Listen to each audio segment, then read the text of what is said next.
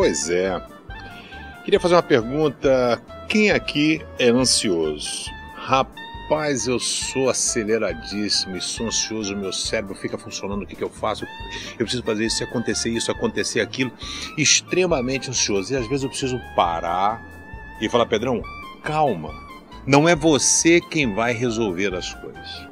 E aí o apóstolo Pedro, meu xará, na sua carta em 1 Pedro 5,7, diz: entreguem todas as suas preocupações, entregue toda a sua ansiedade a Deus, pois Ele cuida de você. Amigão, a ansiedade não vai resolver o seu problema.